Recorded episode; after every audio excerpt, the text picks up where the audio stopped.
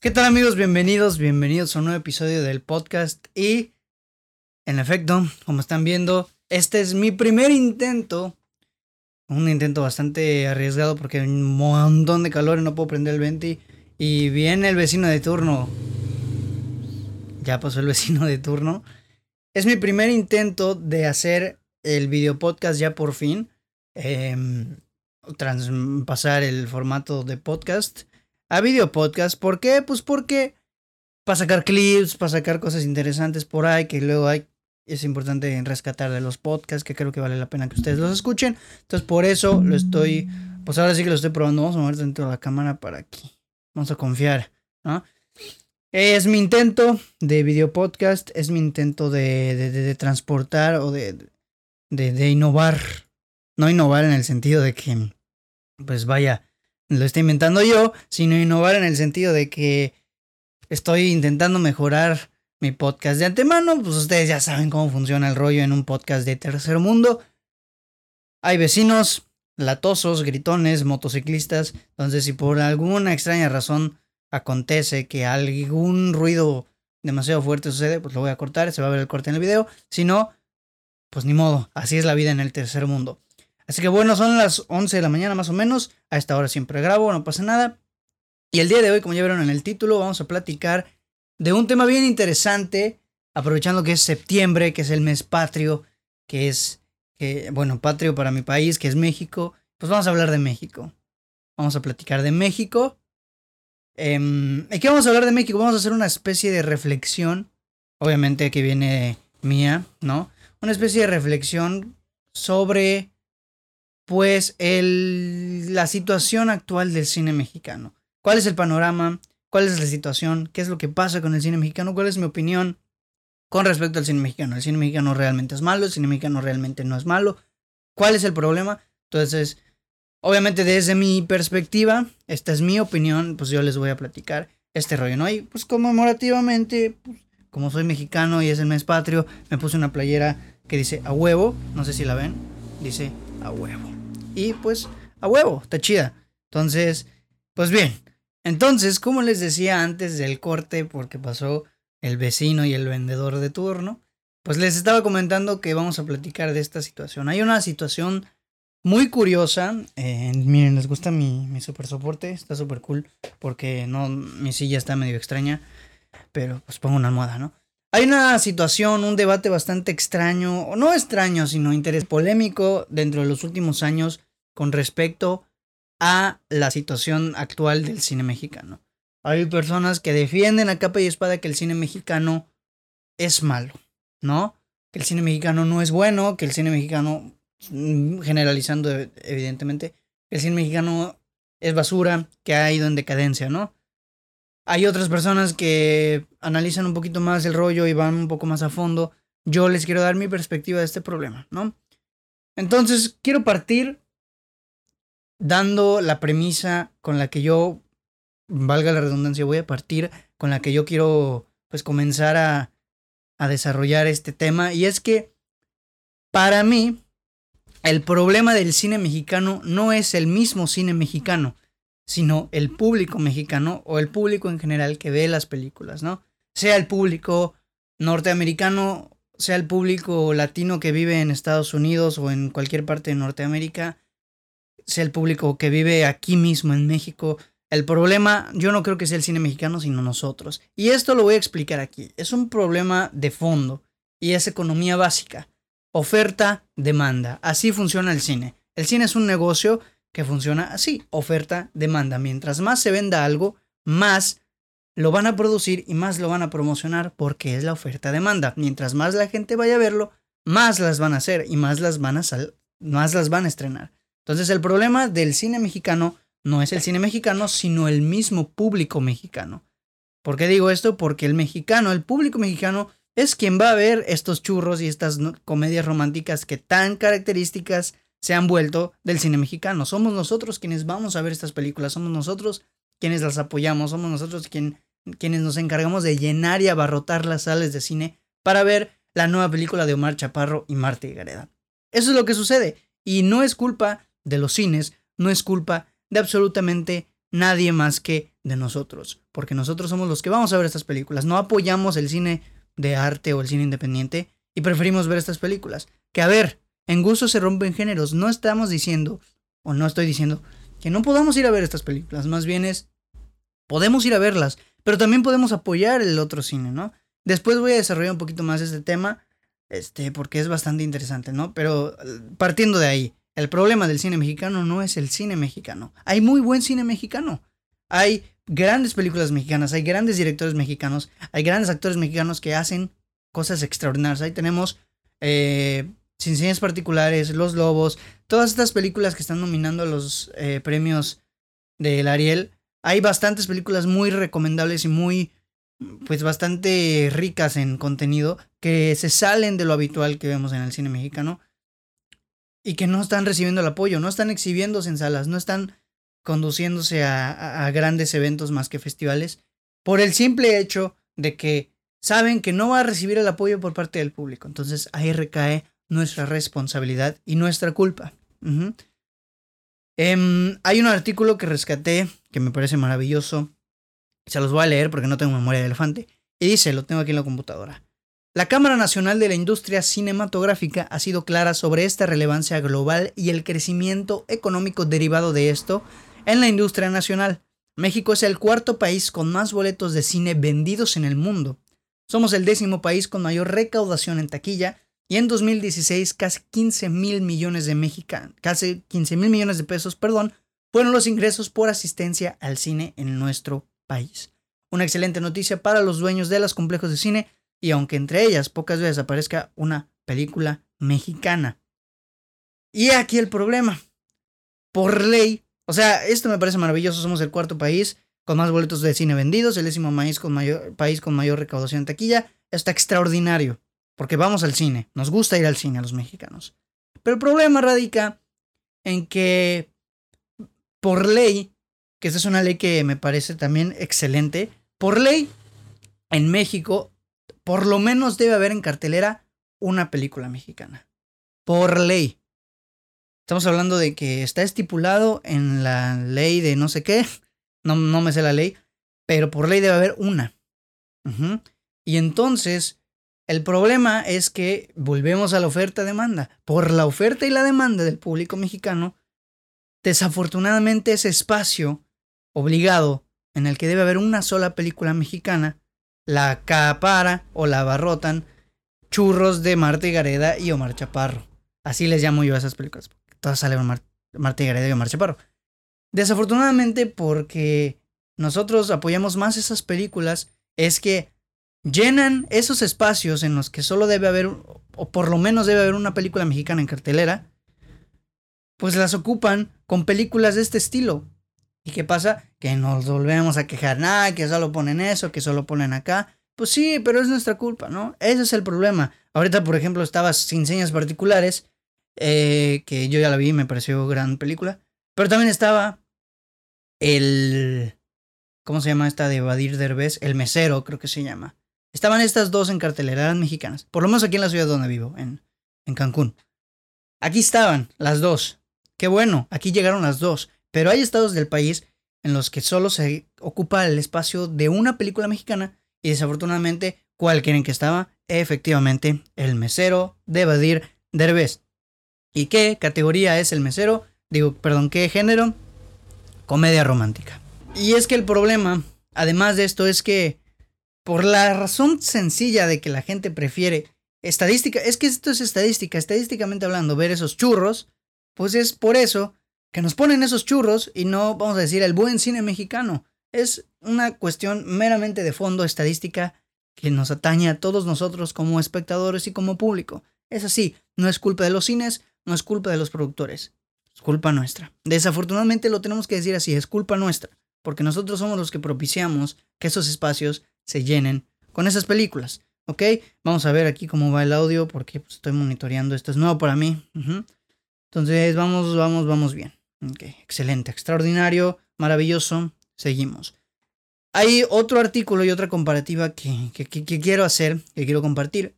Eh, rescaté una imagen sacada del Anuario Estadístico del Cine Mexicano eh, del IMCINE. Este es de 2016. Esta imagen la rescaté de una página que se llama gatopardo.com, así que pues ahí la, la voy a dejar por ahí. Esta imagen dice, el cine en México en 2016, ahí te va. 321 millones de asistentes a salas de cine en México. 30.5 millones de asistentes vieron cine mexicano, es decir, menos del 10% de los asistentes totales del cine en México vieron cine mexicano. Y esta es otra cuestión que nos atañe a nosotros. Preferimos ver que, a ver, vamos otra vez desde el comienzo. No estamos para imponer qué debemos ver y qué no. Para eso es el cine y esa es una característica grandiosa que tiene el cine, que es universal, que hay cine para todos y que hay cine para elegir. Podemos ir al cine, tenemos nueve películas en cartelera, podemos nosotros elegir cuál queremos ver y estamos en todo nuestro derecho. Pero también podemos apoyar al cine mexicano. Y aquí no lo estamos haciendo. Menos del 10% en 2016 de los 321 millones de mexicanos que fueron, menos del 10% fue a ver cine mexicano. Y eso es muy poco. Para, o sea, 30 millones, 30.5 millones es bastante obviamente, pero hablando de cantidades monumentales, cantidad de mexicanos que van al cine, es muy poco. La asistencia a cine nacional creció 74% respecto a 2015, es decir, mejoró, pero aún así es bajísimo el índice de personas que van a ver cine mexicano. Entonces, hubieron 93, digo, perdón, 90 estrenos nacionales en 2016 y 23%, 23 fueron documentales y el 56% se estrenó en la Cineteca Nacional. Esto era un dato que les quería dar. Eh, y ahora lo vamos a comparar con 2019, que te rescaté dos datos también del anuario estadístico del cine mexicano. ¿Por qué del 2019? Porque el 2020 no contó para el cine. El 2020 fue catastrófico, no se estrenaron casi películas y pues vamos a, vamos a el 2019. En el 2019 asistieron 341 personas, 341 millones de personas mexicanas al cine de las cuales solo 35.2 millones fueron a ver cine mexicano. 35.2 ya es un poquito más, es rayando el 10%. Y, y, me parece que sigue siendo un índice bajísimo. La cosa no ha subido ni ha mejorado. Pero ahí estamos en Facebook quejándonos de que no ponen cine, de que no esto, de que no nada. O sea, si nos quejamos y no actuamos, pues cómo queremos que la cosa mejore, ¿no? Pero la cosa mala, la peor cosa, o lo que yo creo, es que a pesar de que 30 millones de mexicanos vamos a ver cine mexicano, no vemos las buenas películas mexicanas. No las vemos. Tenemos... Bueno, esto lo voy a desarrollar un poquito, porque aquí encontré una lista. No vamos a ver las buenas películas del cine mexicano. ¿Por qué pasa esto? Pues volvemos al problema de fondo, porque queremos ver los churros que sacan. Mira, aquí vamos a buscar. Vamos a buscar las 10 películas más tequilleras del 2. Eh, ya tenía yo esta lista, pero la perdí. Aquí está. Acá la tenemos. Ahí te va. Estas son las 10 películas más taquilleras del 2019, mexicanas. No Manches Frida 2, Mi Reyes contra Godines, Todos Caen, Perfectos Desconocidos, Dulce Familia, La Boda de mi Mejor Amigo, Solteras, como novio de pueblo, Día de Muertos, en las buenas y en las malas. Espérate, esas no son 10. Guadalupe Reyes, Mentada de Padre y Lady Rancho. Quiero preguntarte algo seriamente. ¿Cuántas de estas películas no son comedias, churro comedias mexicanas? ¿Cuántas? Ninguna. Todas. Si acaso salvamos esta que, está aquí, que se llama Perfectos Desconocidos, que no es como tal una comedia romántica, pero termina siendo una comedia de chavorrucos mexicana, y salvamos Día de Muertos. Y ya, que Día de Muertos es una película animada, que además creo que está producida en Estados Unidos. Y ya, todas las demás películas taquilleras son comedias, churro comedias románticas. ¿De quién es la culpa? No es de los cines, no es de las productoras, es nuestra. Nosotros, o sea, si estas son las más taquilleras es porque nosotros vamos a verlas. ¿Y qué creo yo que es lo que sucede entonces con esta situación de que no vemos las buenas películas mexicanas? Porque es así. Nosotros como mexicanos no las vemos. ¿Pero por qué? Ahí te va. Esto es lo que yo creo. El primer lugar porque tenemos algo llamado hueva intelectual. Este término lo acuñé yo. No lo. No, la verdad es que no sé. Seguramente alguien más lo ocupó después. Pero por el momento yo lo ocupé. Es más, yo, o sea, yo lo concreté. Yo así le llamo, la hueva intelectual. ¿Y qué es la hueva intelectual, Braulio Cuevas Bautista? A mi parecer, la hueva intelectual es precisamente que tenemos hueva de poner a trabajar nuestro cerebro. Y como tenemos hueva de poner... Suena muy mamador, pero es la verdad. A veces hasta a mí me pasa que llego... No, ¿sabes qué? Quiero ver algo que no me haga pensar. Y me pongo Avengers, me pongo lo que sea, ¿no? Y es eso, tenemos hueva intelectual, nos da flojera esforzarnos tantito y ver algo diferente. No queremos salir de nuestra zona de confort. Vamos y decimos, ay no, vamos a ver esto, me va a dar risa. Y ahí vamos y vemos, no manches, Frida 3. Ay no, no quiero ver eso que habla sobre el oído de Ayotzinapa. Ahí vamos y vemos, no manches, Frida 4. Eso es lo que pasa, tenemos hueva intelectual.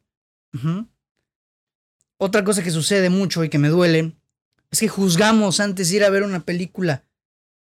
Vemos un póster de una película mexicana que no es una tragicomedia. Disculpen si me estoy secando un montón, pero es que hay un chorro de calor. Vemos el póster. Ay, se ve aburrida. Leemos la sinopsis. Ay, es, no, no, se ve aburrida. Se escucha aburrida. O sea, ¿cómo? Ni siquiera la has visto, ni siquiera te molestas en ver el tráiler. Solamente, ay, se ve aburrida. Así no se puede. No tenemos que juzgar. No juzgues un libro por su portada. El póster de Sinceras Particulares, en, en, lo particular, no, no, no me gusta. No me parece estéticamente bonito a mí. Sin embargo, la película me parece wow. El, el tráiler tampoco te dice mucho. Pero la película me pareció grandiosa. Y es lo que pasa. Tenemos hueva intelectual y juzgamos antes de ir a ver una película mexicana a cines. Y es algo que pasa siempre. Siempre. Yo conozco eh, gente que pone en Facebook, ay no, que, que ya se va a estrenar la nueva de Marcha Parro, qué horror, que Marcha Parro no sé qué. Pero ahí va a verla. Ahí va a pagar 70 varos de entrada para verla. Y es una situación que nos pasa a casi todos nosotros. A mí no me gustan estos churros. No me gustan. Son malas películas. Y eso es conocimiento general. Son malas películas. ¿Qué es lo que pasa? Que a mi mamá le encantan estas películas le fascinan. Le encanta. O sea, ella se desvive por Omar Chaparro. Y por sus chistes. Se desvive. Le encantan. Entonces, evidentemente, no la voy a dejar sola. Y voy a ir con ella. Pero la cosa no es que no vayamos, porque como les repito, el cine es de todos y es para todos. Hay cine para todos. Podemos ir a ver un churro, podemos ir a ver una película eh, independiente, podemos ver cine de arte, podemos ir a ver lo que queramos, porque para eso es el cine, para eso nos lo trajeron, para eso está, para que lo disfrutemos. Podemos ir, no imponemos a nadie, pero también podemos apoyar lo que queremos que mejore.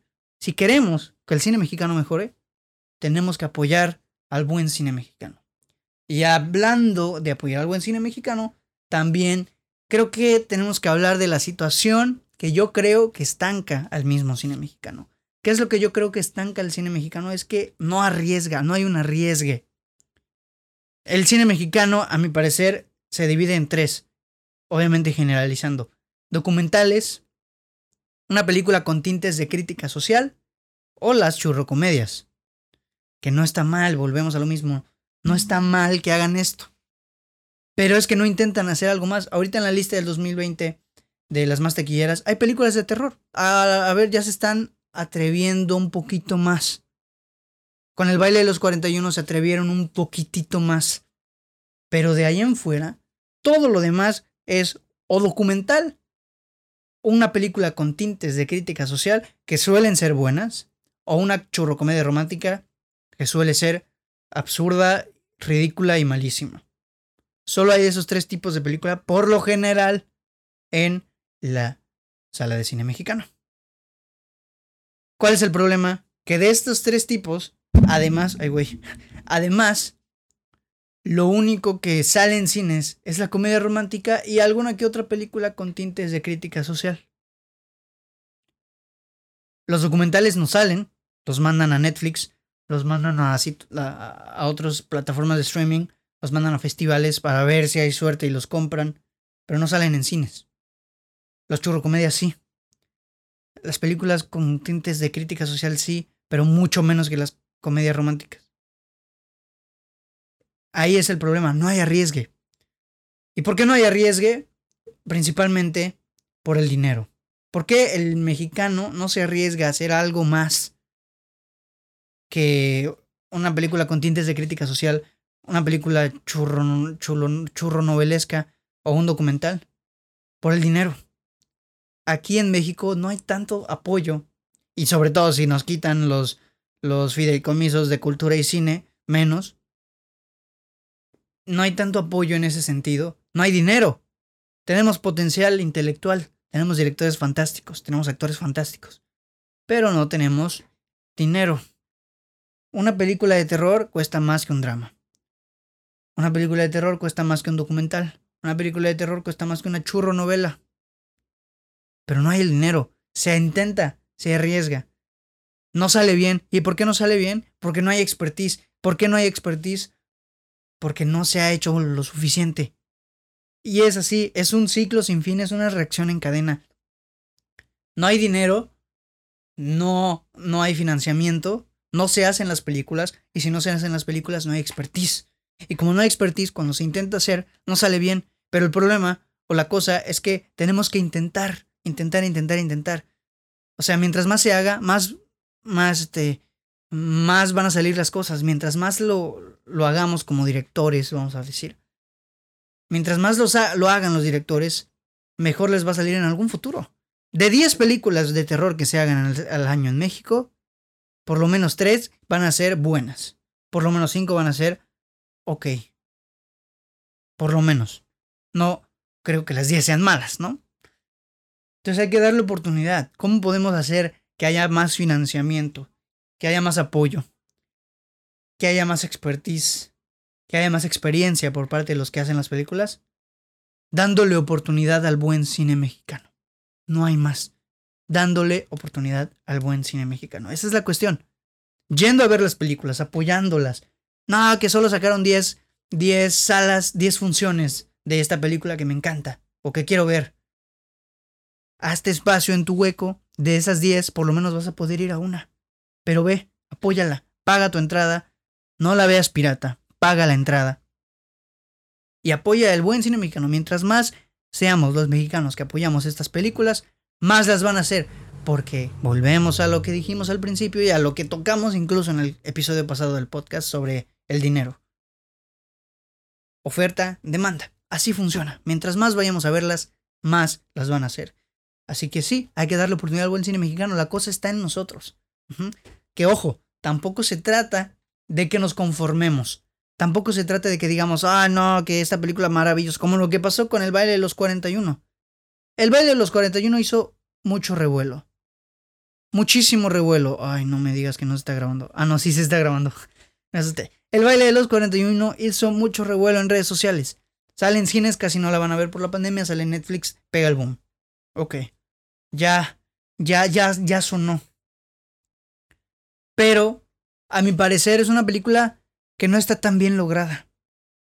Es una película que no resulta, pues, no, no, no me parece excelente, no me parece buena incluso. Me parece que es una película que, es, que, que desaprovecharon al 100%.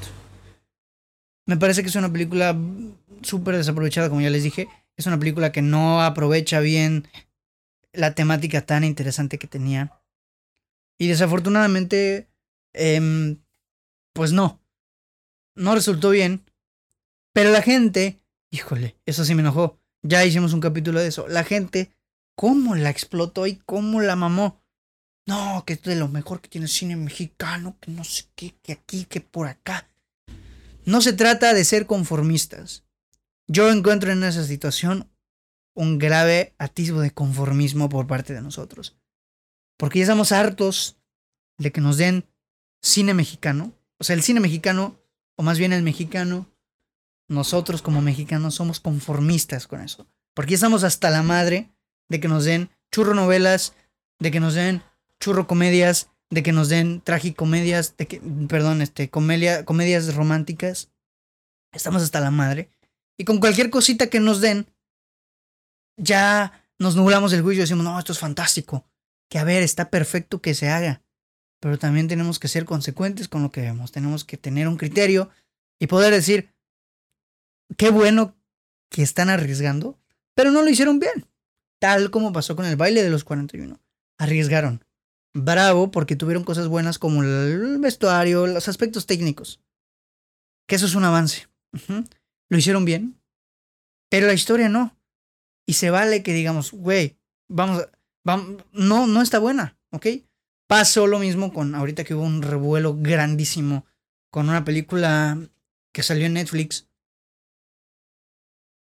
que hablaba sobre las brujas de... Ah, eran Veracruz, no me acuerdo sinceramente de qué lugar eran estas brujas.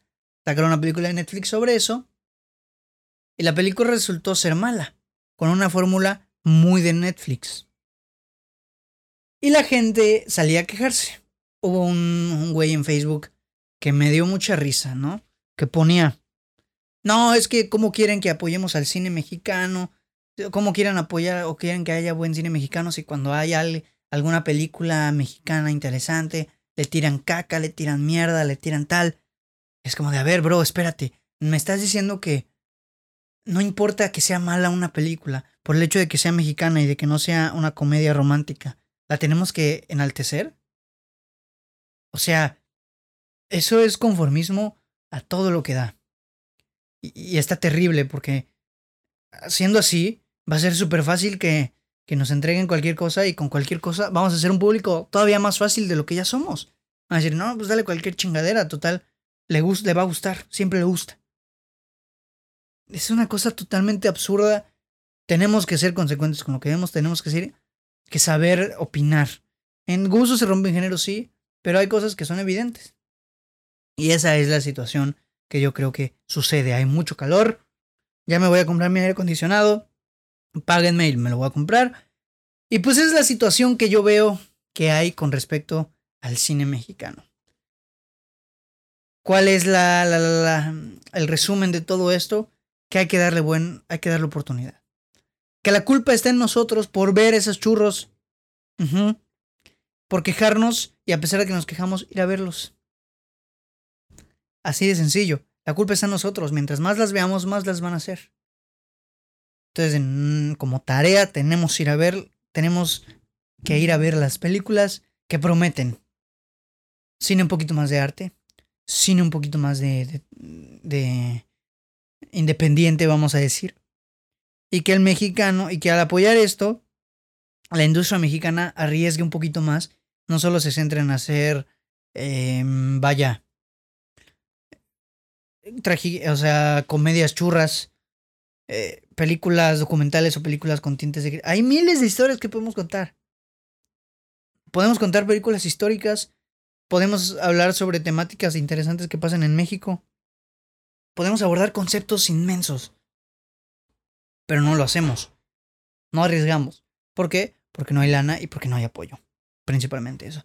Y todo esto nos remite a, como ya les dije, nuestra responsabilidad, nuestra culpa. Ay, güey, mi pierna chocó con el micrófono nuestra culpa y nuestra...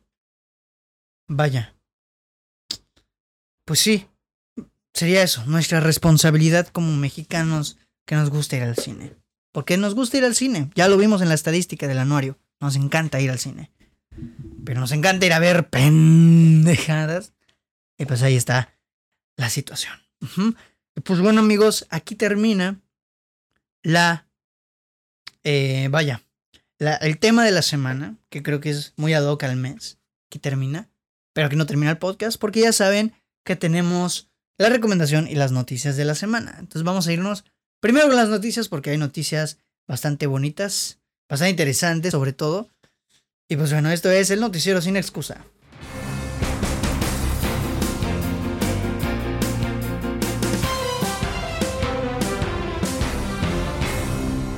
Bueno amigos, bienvenidos a un nuevo episodio del noticiero, a, un nuevo segmento del noticiero sin excusa, al chismecito sin excusa. Vamos a acomodar esto por aquí.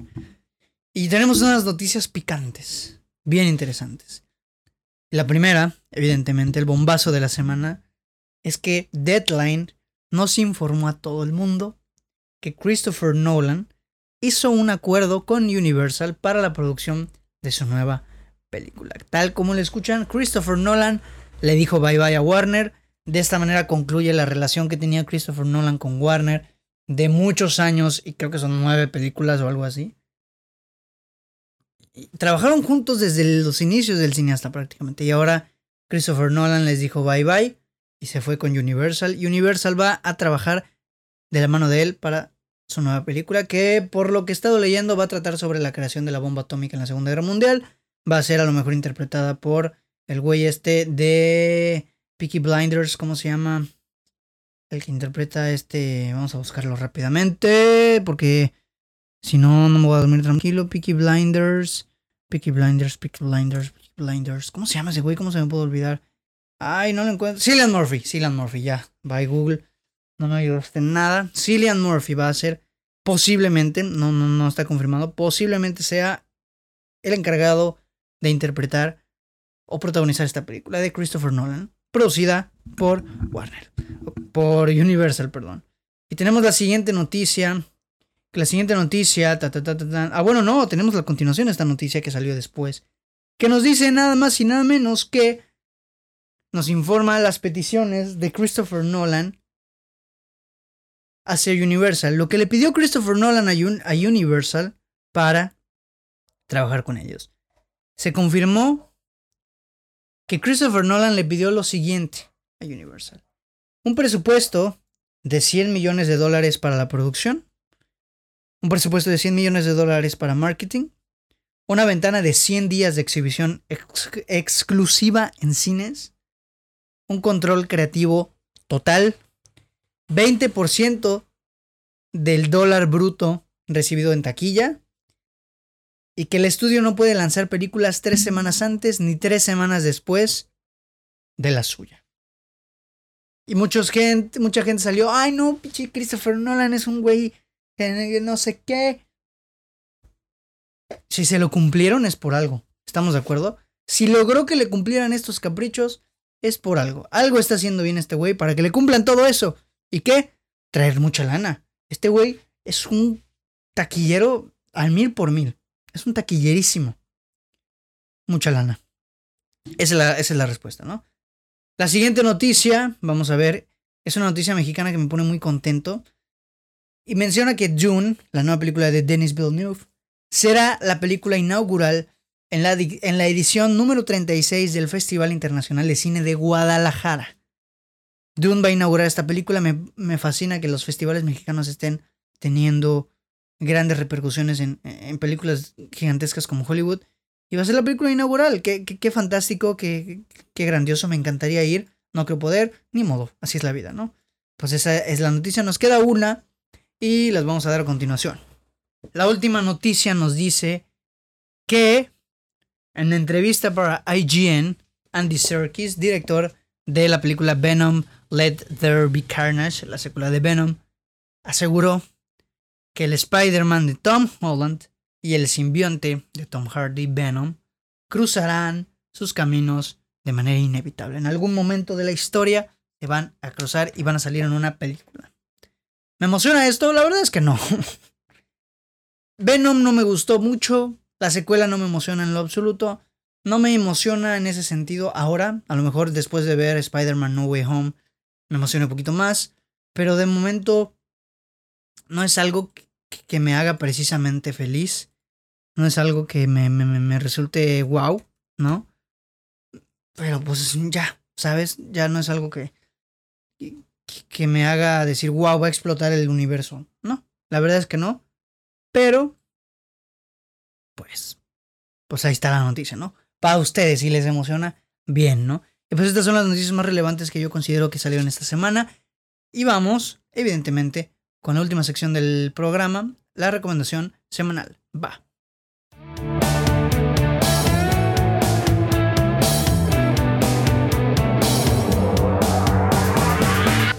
Bienvenidos a la recomendación de esta semana. El día de hoy les tengo una recomendación muy bonita. Es un documental que está disponible en la plataforma de Amazon Prime Video. Este documental se llama Ball es un documental dirigido por Tim Poe y Leo Scott. Y protagonizado por Val Kilmer. Por eso se llama Val. Este documental nos habla de la vida y la trayectoria de Val Kilmer. Pero lo interesante, Val Kilmer, para el que no sabes, hizo a Batman en Batman y Robin.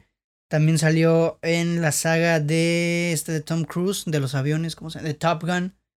Hizo varias cosas interesantes en su juventud. Era un sex symbol en los años 80. Y desafortunadamente Val Kilmer sufrió o sufre de cáncer eh, de garganta. O de la, algo de, de la garganta. Pero es un cáncer. Que desafortunadamente le quitó la voz. Y ahora solo tiene un aparato aquí en el que le tiene que apretar para medio hablar. Muy triste esto. Y este documental está construido a base de cintas reales, clips reales, grabados por el mismo Val Kilmer a lo largo de toda su carrera. Entonces vemos cómo hay una evolución en, lo que hace, en sus trabajos, en sus proyectos, en su calidad como actor. Y este documental es muy íntimo, muy bonito porque nos introducimos en la vida personal de él. Nos introducimos en lo que es ser un actor, pero también ser una persona, ¿ya? E, y es muy bonito, muy triste también. Vemos cómo es que el cáncer arruina de alguna u otra manera los sueños de Val Kilmer. E, es algo bastante fuerte de ver, pero muy bonito y muy, ingenio, muy ingenioso, muy estéticamente bonito también. Ver cómo está construido eh, por medio de las cintas que grabó el mismo Val Kilmer. Es muy interesante, lo pueden encontrar en Amazon Prime Video. Está narrado por el hijo de Val Kilmer, que es una, tiene una voz muy similar a la voz de Val Kilmer joven. Es muy interesante, de verdad es muy interesante, se lo recomiendo muchísimo. Ojalá lo puedan ver. Si lo ven, ya saben que en las páginas de Sin Excusa pueden comentarme ahí qué les pareció. Y pues creo que sería todo, será la recomendación de esta semana. Solo les tengo una recomendación nada más, pero vale muchísimo la pena, véanla. Pues ya me dicen qué onda. Pues bueno amigos, este ha sido el final de, de del podcast. Ya no lo voy a hacer, no, no es cierto ha sido el final del episodio de esta semana. Espero que les haya gustado mucho. Muchas gracias por escucharlo completo, si es que lo escuchaste completo, desde luego. Y pues bueno, vamos a ver cómo nos funciona el formato de video podcast. Ojalá bien. Eh, pinta para que nos funcione bien. Si hubieron errores en este, discúlpenme, es la primera vez que lo estoy intentando y que lo estoy trabajando. Ya iremos mejorando sobre la marcha. Y pues bueno, amigos, muchísimas gracias de verdad por escuchar el episodio de esta semana. Ya saben que pueden seguir las páginas de Instagram y Facebook. Ya saben también que pueden encontrar el podcast en todas las plataformas digitales de podcast, Spotify, Amazon, Apple Podcast, Google Podcast, Anchor, Amazon Music, etc. Y pues evidentemente aquí en YouTube también, ¿ok? Y pues bueno amigos, muchas gracias. Sin nada más que agregar, me despido. Mi nombre es Braulio Cuevas y nos escuchamos en una nueva, en un nuevo episodio del podcast de Sin Excusa. Bye.